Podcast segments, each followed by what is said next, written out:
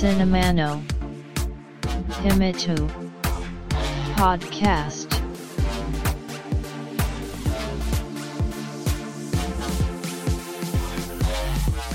This broadcast is made by Cinema Podcaster Fuji Walker.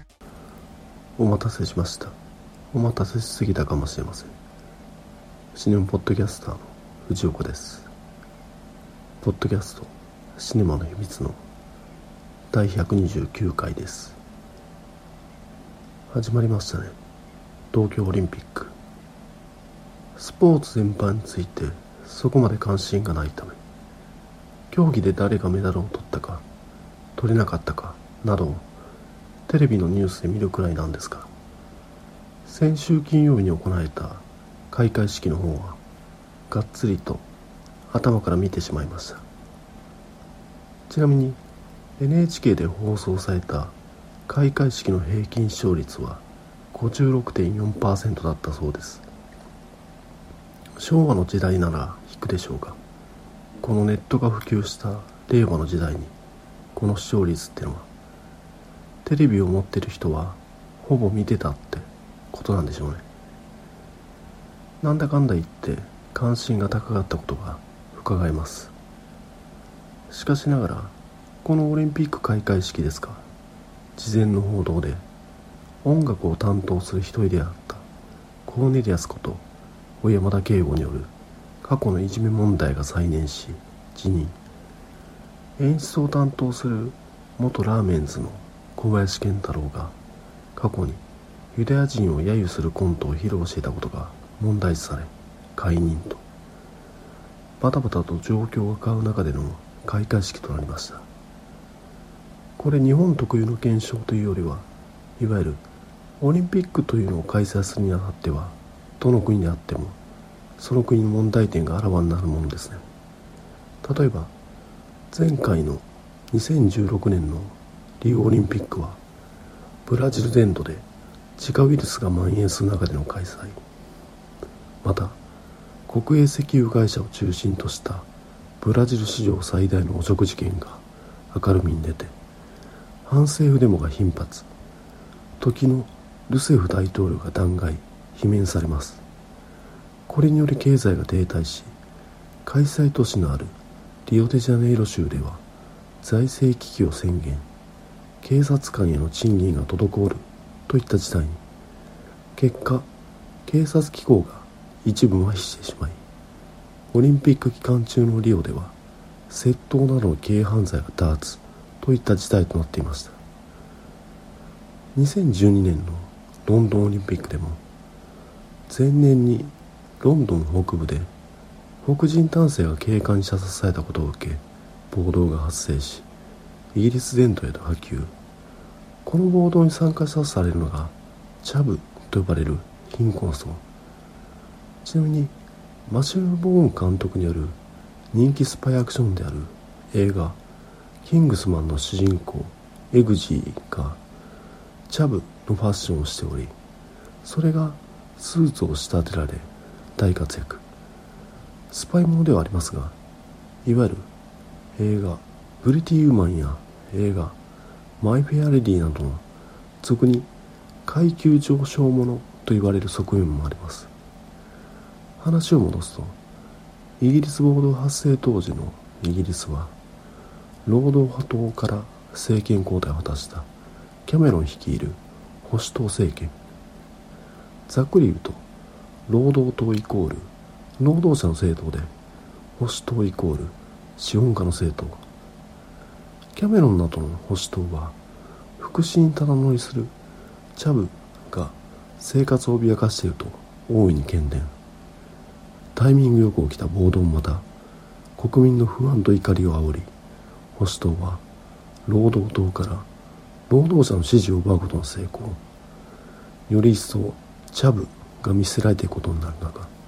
映画「キングスマン」が公開されるわけですからそれはシリーズ化しますよね。そういった置いてけぼり食ってる人たちがイギリスに多くいることが注目されたのもロンドンオリンピック。そしてこの東京オリンピック一度決めたことを覆すことは困難であるなどさまざまな問題が浮き彫りになっているとは思いますが開会式においては潤沢な予算がありながら実態は仲間内で仕事を回すだけでありどこにお金がかかっているのか見えづらいものとなっている。中間搾取ピンハネ今風に言えば中抜きの問題も指摘されています。ちなみにこのパラリンピックを含めた開会式閉会式の演出チーム相次ぐメンバー交代が行われさまざまな演出案が検討されたことも報道されていますね。振付師のミキコの演出プランではアニメ映画「アキラ」のいわゆる金田のバイクが登場予定だったとされていましたが CM ディレクターの佐々木宏にピーキーすぎてお前には無理だとなかったことをされてしまったと言われていたり狂言師の野村萬斎は空飛ぶ茶室を出すのこだわって買いに。そして我らが山崎隆監督は風船で実物大のゴジラをこしらえて国立競技場を襲わせるというプランにこだわった挙句に買いに。これいわゆるハリウッド映画で企画に時間をかけすぎて制作費が加算パターンと同じですよね。そんなこんなで取り留めもない開会式の話を続けておりますがシネマの秘密第129回始めます。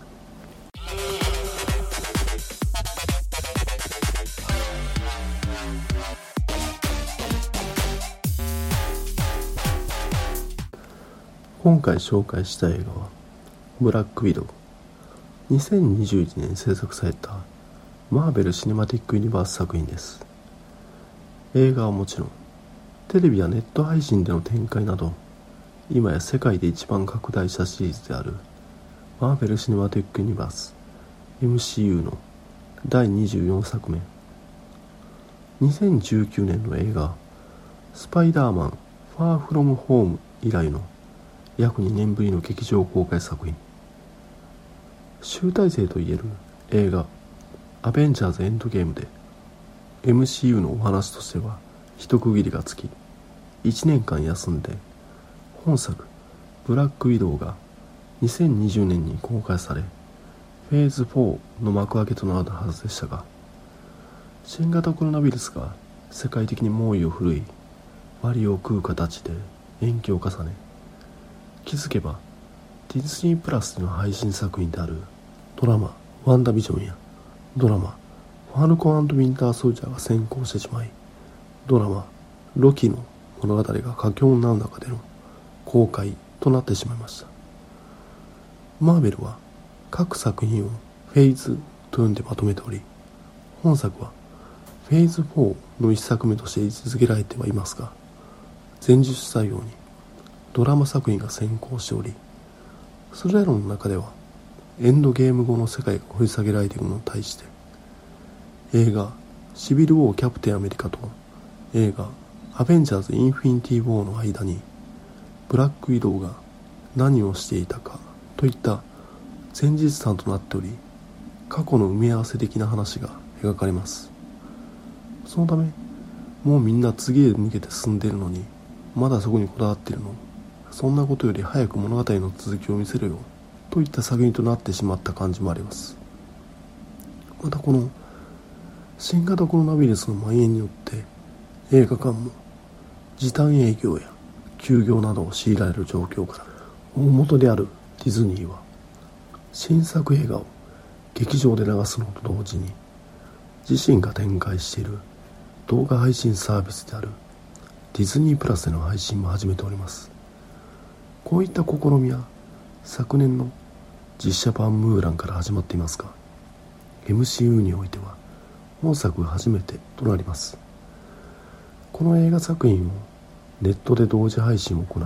ディズニーに対して日本では全国の映画館が加盟する業界団体全公連がこれまで通りの形式で上映しない映画については拒否するといった方針を表明しているためいわゆる大手シネコンでは本作「ブラックウィドウ」が上映されないという事態となっています。一応のところはディズニー側も映画館へと配慮して本作では配信を劇場公開から1日遅れとしておりますがそれでも全公連は態度を変えませんでした。これはなかなかディズニー全公連のどちらが正しいかこのいわゆるコロナ禍の状況では一言で言えない難しい問題です。常々こう思っています。映画館で映画を見るということはハードカバーの書籍と同じでテレビや文庫版スマホは電子書籍ですか。見るサイズは没入感の差となって現れ感想評価を大きく左右します。しかしながら見る選択肢が増えることは利用者にとってはありがたいと感じますしこの変化の波はテクノロジーの発展にとって必然です。また産業構造を変えていくのですから遅かれ早かれ直面するので日本では一つの映画会社が映画を制作し配給を行い上映すると産業自体をグループで抱え込んでいるケースが多いため構造変化の影響をそれまで受けずに住んでいただけでいわゆるコロナウイルスが世界をロックダウンする前からアメリカではネットでの配信は劇場公開から何日遅れとするかといった議論が行われておりいわゆるネットフリックスやアマゾンなどの配信事業を行う企業と劇場組合の間では綱引きが行われておりました。ネットでの同時配信は世界的にはまあ当然というかそこに到達するのは時間の問題というかいかに利益を確保するのか各社が方法を模索する中で我々観客は図らずも巻き込まれてしまっているというのが本作「ブラックウィドウ」の劇場とネット同時配信からわかることではないでしょうか。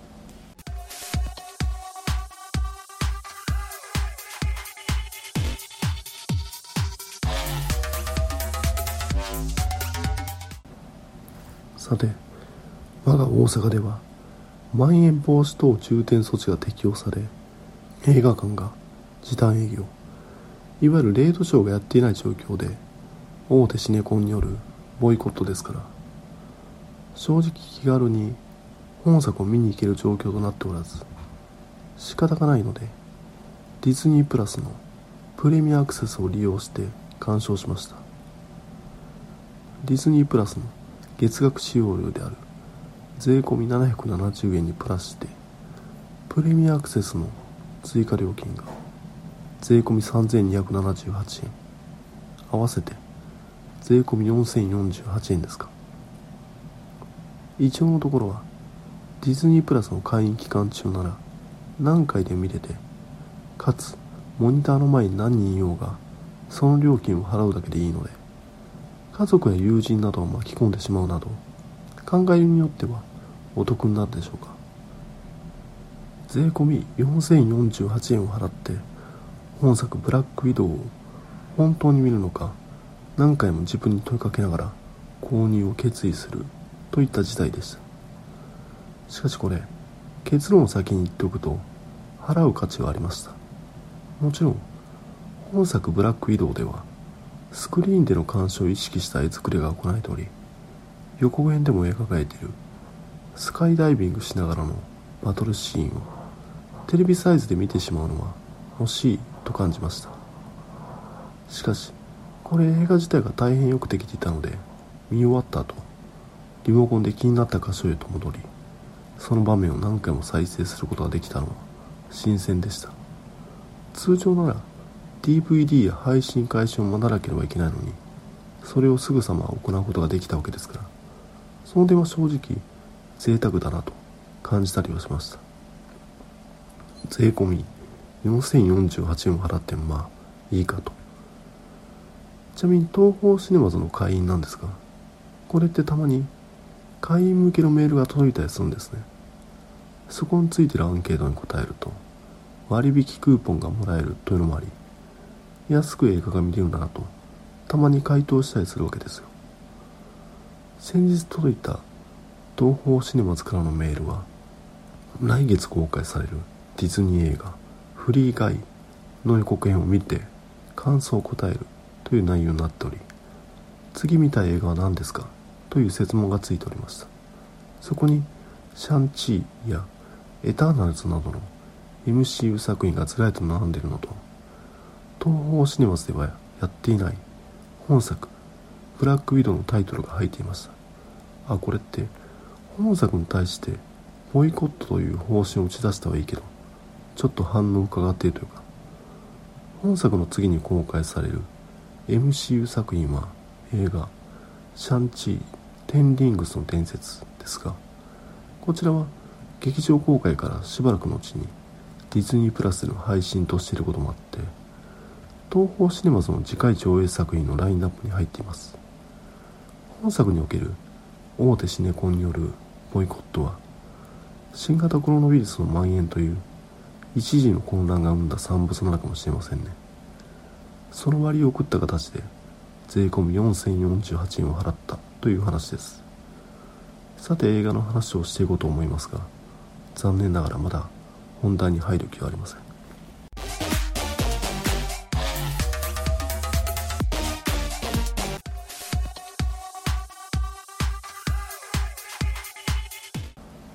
そもそもがブラックウィドウとはどんなキャラクターかというのを改めて振り返るとまず名前の由来は北アメリカ原産の雲である黒コケ雲のことで黒色の体に砂時計のような赤色の模様が特徴で交尾が終わればメスがオスを捕食することから黒い微動つまり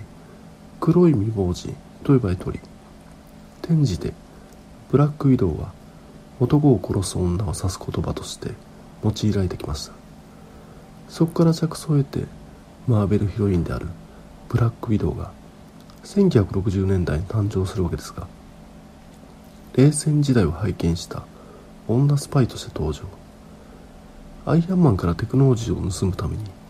ソ連がスパイとして送り込んでいくのがナターシャ・ロマノフ。ヴィランとしてコミックに現れたわけですね。真っ黒のコスチュームに黒苔雲がモチーフなので赤色の砂時計のロゴが入っている。いわゆる妖艶な女スパイ。この魅惑的なキャラクターをハリウッドが放っておくはずもなくブライアン・シンガーによる映画 X メンやサムライミによる映画スパイダーマンがヒットしマーベル原作による映画に注目が集まり元祖シャークハンターことロイ・シャイダーの遺作となった映画「パニッシャー」やクリス・エヴァンスのチャラかった時代が堪能できる映画「ファンタスティック4超能力ユニット」など2匹目の登場とばかりにハリウッド各社はマーベル実写版の制作に邁進します。そこに女性アクション映画の波が重なるわけです。巨匠マックG による映画「チャーリーズ・エンジェル」やアンジェリーナ・ジョリーとジョン・ボイトとまさかの親子共演が実現した映画「トゥームレイダー」インディーズ映画で注目されたことから SF 超大作に抜擢されるという先駆けとなったカリン・クサマによる映画「イーオン・フラックス」など女性が主役でありマーベル原作のいい題材があるじゃないかとここに映画「ブラック・ウィドウ」の一度目の映画化の動きが起きます。2004年にライオンズゲート権利を取得し映画 X メンを手掛けた脚本家デビッド・ヘイターが監督脚本を務める予定でプリプロダクションが進みますが結局のところは頓挫します。そして時代が少し進んで2008年に映画「アイアンマン」がヒットしたことにより MCU が本格始動。2010年の映画「アイアンマン2」でついにナターシャ・ロマノフことブラックウィドウの参戦が発表されます。しかしこれ忘れがちですが当初ブラックウィドウ役として名前が挙がったのはスカーレット・ヨハンソンではなくエミリー・ブラントでした。しかしエミリー・ブラントは別映画との契約を優先し2番手候補であったスカーレット・ヨハンソンが抜擢。映画「ロスト・イン・トランスレーション」など2000年代前半のハリウッドで若き演技派として活躍していたいわゆるスカイオ派ですが我らが爆破のマエストロことマイケル・ベイに抜擢されて挑んだアクション超大作「アイランド」がコケにコケ。その責任を押し付けられる形でスカイオは低迷。同時期のブライアン・デ・パルマ監督の映画「ブラック・ダリア」では頼みの演技力も空回り。ミスキャストと言われてしまいます。そんな中で挑んだオーディションがブラック・ウィドウと言えます。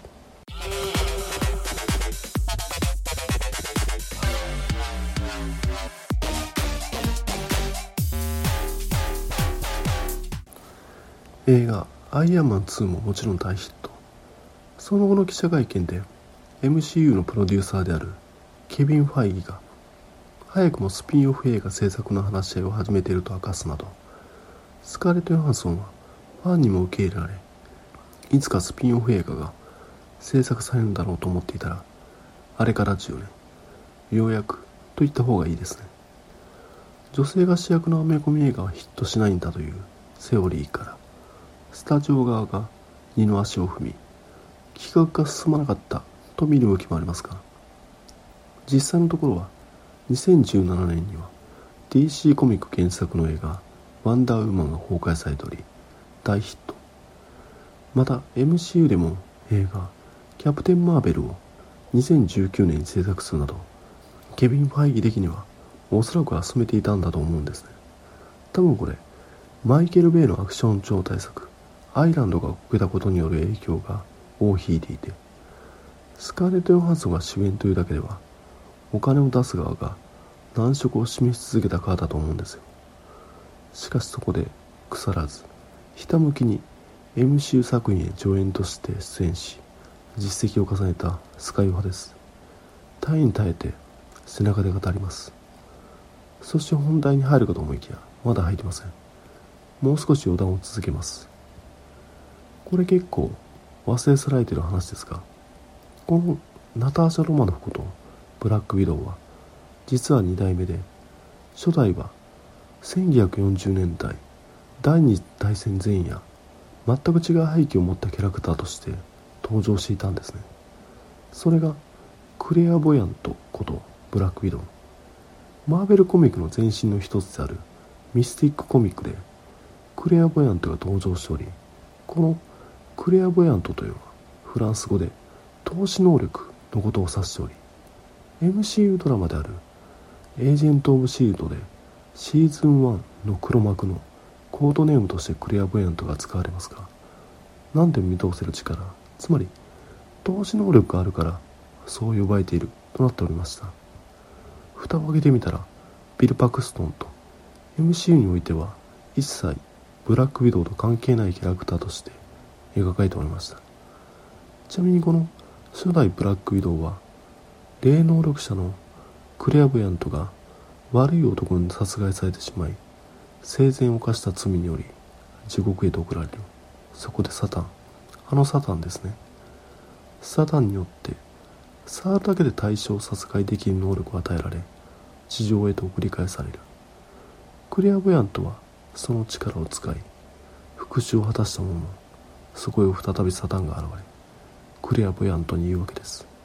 この世を見てみろと。悪い男がのさばっている。彼らはのうの天寿を全うしベッドの上で死んでいく。クレア・ボヤントよ。それは間違っているだろう。彼らの邪悪な魂を私のもとへと連れてくるのだと。クレア・ボヤントはサタンと契約し悪い奴らの魂を地獄へと送るべくブラックウィドウとして活動を開始するのだった。触った相手は必ず死ぬといういわゆるチート級の能力の持ち主でその力を行使するのは悪人のみということから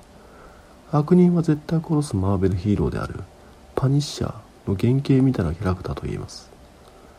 時代ですかね。ナチスドイツに対抗するために結成されキャプテンアメリカも所属したヒーローチームである。インベーダーズにクレア・ボヤントも参加しています。しかし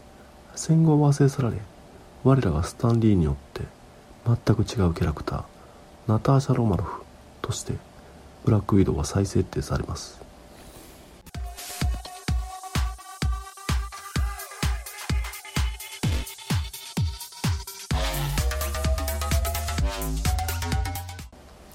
そんなこんなでようやく本作ブラックウィドウの話を。その話はというと映画情報サイトの映画 .com によるとこんな感じ。ブラックウィドウの前に突如現れた妹エレーナ姉妹は自分たちは暗殺者に育ったスパイ組織レッドルームの秘密を知ったことで命を狙われる。唯一の味方はかつて組織が作り出した偽りの家族だけだった。しかしその家族の再会によってレッドルームの恐るべき陰謀が動き出す。多くの人が指摘していますが本作の頭の方でブラックウィドウことナターシャが潜伏先で映画「ムーンレイカー」を見ていることからもわかるようにいわゆる007映画のフォーマットを意識的に採用しています。一応のところは MCU 作品であり前日譚であるもの主人公であるナターシャとそれを追うロス将軍以外は新キャラクターであり独立した単体作品となっている点や。まるでプロモーションビデオのようなオープニングクレジット。MCU でこういったアプローチはおそらくは初めてじゃないかな。またそこで使用される楽曲がニルバーナの「スメルズ・ライク・ティーン・スピリット」の陰鬱なカバー。疾走感のあるギターリフが聴いたことでカート・コバンが10分で走り書きしたと言われている。歌詞の意味不明さが際立ち。親元から引き離された少女たち。後のウィドウズですが彼女らが訳も分からずスパイ訓練を受ける場面にしっくりきます。これだけで本作はおすすめと言えますしディズニープラスでの鑑賞だったのでこのオープニング場面をリピートで見てしまいました。007の話に戻すと本作の悪役であるドレイコフのビジュアルはスペクターの資料であるプロフェルドを彷彿させます。あと本作では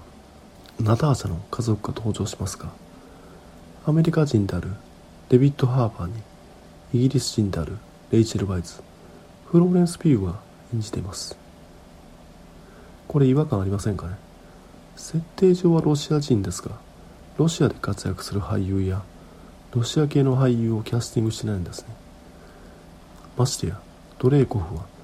イギリスの下町出身のレイ・ウィンストンです。MCU では映画「ブラックパンサー」や次に公開する映画「シャンチー」など特定の人種や民族などを引き上げるような作品を制作しているにもかかわらず本作での俳優陣はステレオタイプなロシア名前の英語を話します。こういったところにどこか安らごと感とでも言うんでしょうか。007的なニュアンスを感じてしまいます。おおらかな時代の007ではイタリア人がロシア人を演じたりしてますし本作に関連づけると映画「慰めの報酬」では旧ソ連ウクライナ出身のオリガ・キルティエンコが南アメリカのボリビア人を演じています。冷静に考えるとデタラメの極地です。こういった007オマージュの中本来なら作品に花を添える存在であるポンドガール女性が時代の変化や意識の向上なので主役を演じるわけです。そこだけである種の痛快さを感じますし007の行動の動機となるのはポンドガールとのロマンスだったりしますが本作では家族に置き換えられています。その結果もっと幅広い層が楽しめる作品となっているのかなと。映画冒頭からオープニングクレジットまで。これはかなり暗い映画になりそうな予感がするんですが笑える場面が多かった印象。あとスカーレット・ヨハンソンがセクシーというよりは武人というか達人として描かれており自分で折れた花を直す場面はどことなく映画「ランボー」のスタローンを彷彿させ思わずかっこいいとしびれましたよ。本作おすすめです。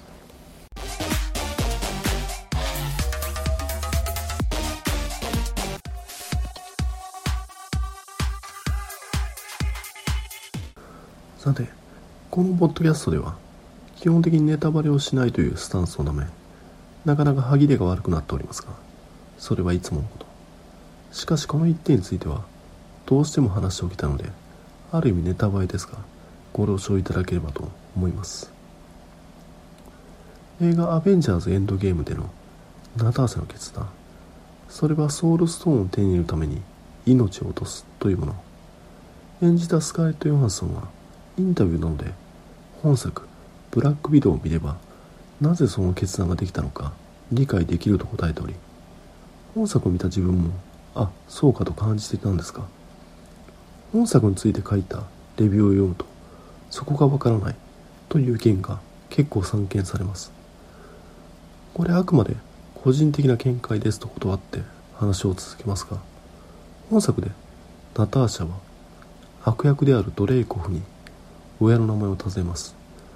ドレイコフは覚えてないと答え追い打ちをかけるように墓にも七死と掘られていると答えるわけです。ナターシャにとって本作で育ての親と和解し生みの親については人となりは知りますが答えを得ずに終わります。そのため根源的には自分が何者かわからないという状態が続いていたわけです。それがアベンジャーズエンドゲームで時空を超えホークアイと共に惑星バーミヤへと追い立ち道先案内人であるレッドスカルから呼びかけられます。ナターシャアイバンの娘。追い求めた親の名前をナターシャは知り答えを得たわけです。個人としての彼女の旅はそこで終わっていたわけですね。もちろん大きな目的がありますが信頼するホークアイならやり遂げると信じています。彼女個人としては親の名前を胸に満足した気持ちで飛び込んだのではないかと。このように映画「アベンジャーズ・エンドゲーム」の見え方が本作「ブラック・ウィドウ」を見たことで一変しましたあくまで個人的な解釈ですが改めて本作おすすめです Podcast Cinema no Himi 2 Woki e tag no come so ya Go e ken Domata she war iTunes Store no Review CSAP Blog no Commento Tumblr no Mail form Twitter account at Cineman Himitsu Ma de One ga ishi mas こんな感じでブラックウィドウ紹介させていただいたんですがどうでしょう？さて今回の配信分の冒頭で話させていただいたオリンピック開会式の問い留めもない話をまた続けます。今回の一連の報道で個人的にショックを受けたのが直前というか前日での小林健太郎解任でした。小林健太郎は片桐仁とコンビを組んでラーメンズとしてデビューしいわゆる NHK の演芸番組「爆笑オンエアバトル」で頭角を現すも同時期に活躍したバナナマンやおぎやはぎなどと違いテレビで華々しく活動する道を選ばず舞台中心の活動へとシフトしていきます。いわゆる知る人ぞ知るという2人がラーメンズ。片桐仁の方は得意な風貌を生かしてドラマに進出し成功するも小林健太郎の方はやはり舞台が中心。椎名林檎のプロモーションビデオに出たりあと NHK の年1回の特番などで生存確認したりしていました。この問題とされる発言が収録されたビデオもリリースされた90年代当時見ていましたしラーメンズのライブや小林健太郎の単独公演も見に行ったりしました。そのため組織委員会が2017年にリリースした東京五輪温度のプロモーションビデオに小林健太郎が出演しているのを見た時は心底喜んだんですね。すごいね。オリンピックに絡むんだと。それが新型コロナウイルスの蔓延によりオリンピックの1年延期が発表され演出チームの再編が行われパラリンピックの演出担当に小林健太郎の名前が挙がりそれが CM ディレクターの佐々木宏の解任やらで全体の演出を手掛ける立場にスライドと考える間もなく大出世したものの直前での解任と相なりました。本当に残念です。実際のところは蓋を開けてみると小林健太郎の舞台の参加メンバーが開会式に多数出演していたりまた話題となった動くピクトグラムの演出に小林健太郎の単独公演「ポツネンって披露したハンドマイムが取り入れられていたと小林健太郎の演出を強く意識させられるセレモニーとなっていたのが多少は救いですかね。またこれ開催された以上は閉会するわけで来月8日に予定されている閉会式は一体どうなるんでしょうか。風船ゴジラが現れて茶室が空を飛ぶのでしょうか。またなんか過去のスキャンダルが翻訳されてバタバタしそうな感じもありますが。さあこれで今回の配信は終わりですが第129回が最終回にならないことを願ってます聞いていただきありがとうございました繁栄と長寿 Shine wa no himi tu podcast. Tukimi sun kite. Kokshu makio b hai shin. Bat kunan bar wo mix cloud ni te hai shin chu.